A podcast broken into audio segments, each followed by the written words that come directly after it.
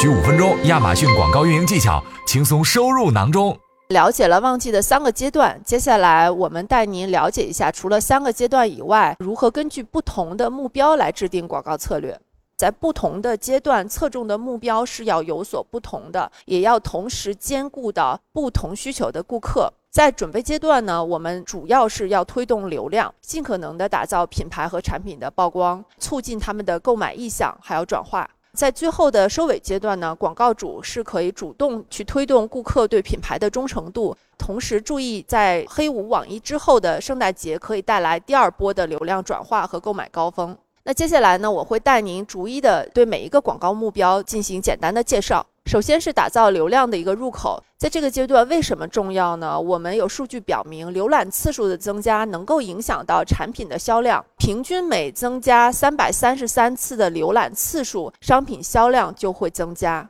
所以说，除了多种广告商品为不同的广告竞价带来引流外，我们建议您能够重点使用展示类的推广广告来吸引品类外的新客。展示型推广被认为是推动品牌新客销量最有效的产品之一，因为我们发现使用展示型推广的广告主，他们的报告里边，我们会发现高达百分之八十二的销售额是由品牌新客带来的。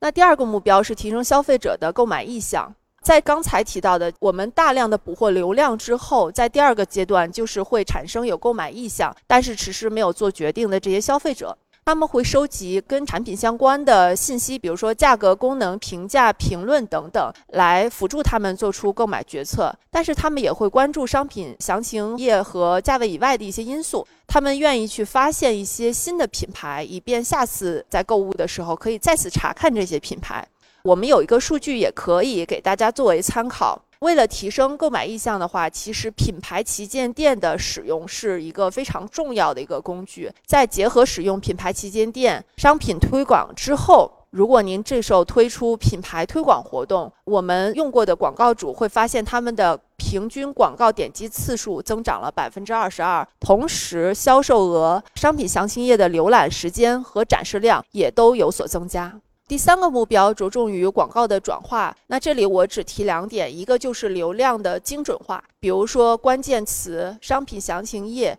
还有描述，对于广告推广的一些优化是非常重要的。另外一方面呢，就是在使用商品推广的时候，大家一定要使用动态竞价，这样可以尽可能的抓住商机。另外，大家可以去更多的通过优化，就刚才我提到的关键词以及详情页和投放方式等这个广告技巧，去进一步的增加您的广告转化。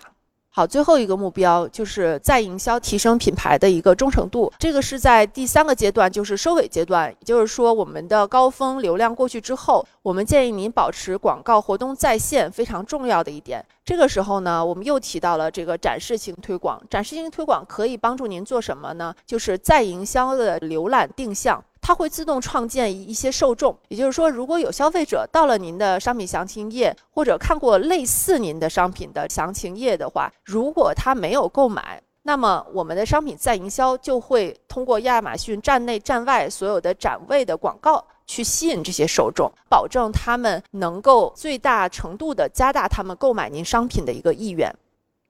呃，在第四阶段中呢，我们也通过调研发现，高达三分之二的消费者会持续在流量高峰后去持续的一个购物，所以我们还是要抓紧机会，在旺季的最后时间去提升复购率，并且打造消费者对品牌的一个忠诚度。最后，让我们总结一下今天的一些要点。今天我给大家分享的是一个全盘的整体规划，整体分为三个阶段，在每个阶段内可以用不同的广告去达到策略目标，以设立不同的这个广告的目的。当然，我们的整体的目标不是说只是为了消费者进行购买这一个单一的目的，我们希望在长期来看，我们是可以建造一个品牌，可以持续的和我们的消费者互动，以提升我们整体的旺季表现。最后一个重中之重吧，就是保持充足的预算，保持广告在线，不断优化广告，这个可以帮助您在旺季的过程中取得最大的成功。以上就是我的分享部分啊，祝各位卖家都能够洞察市场，旺季大卖，谢谢。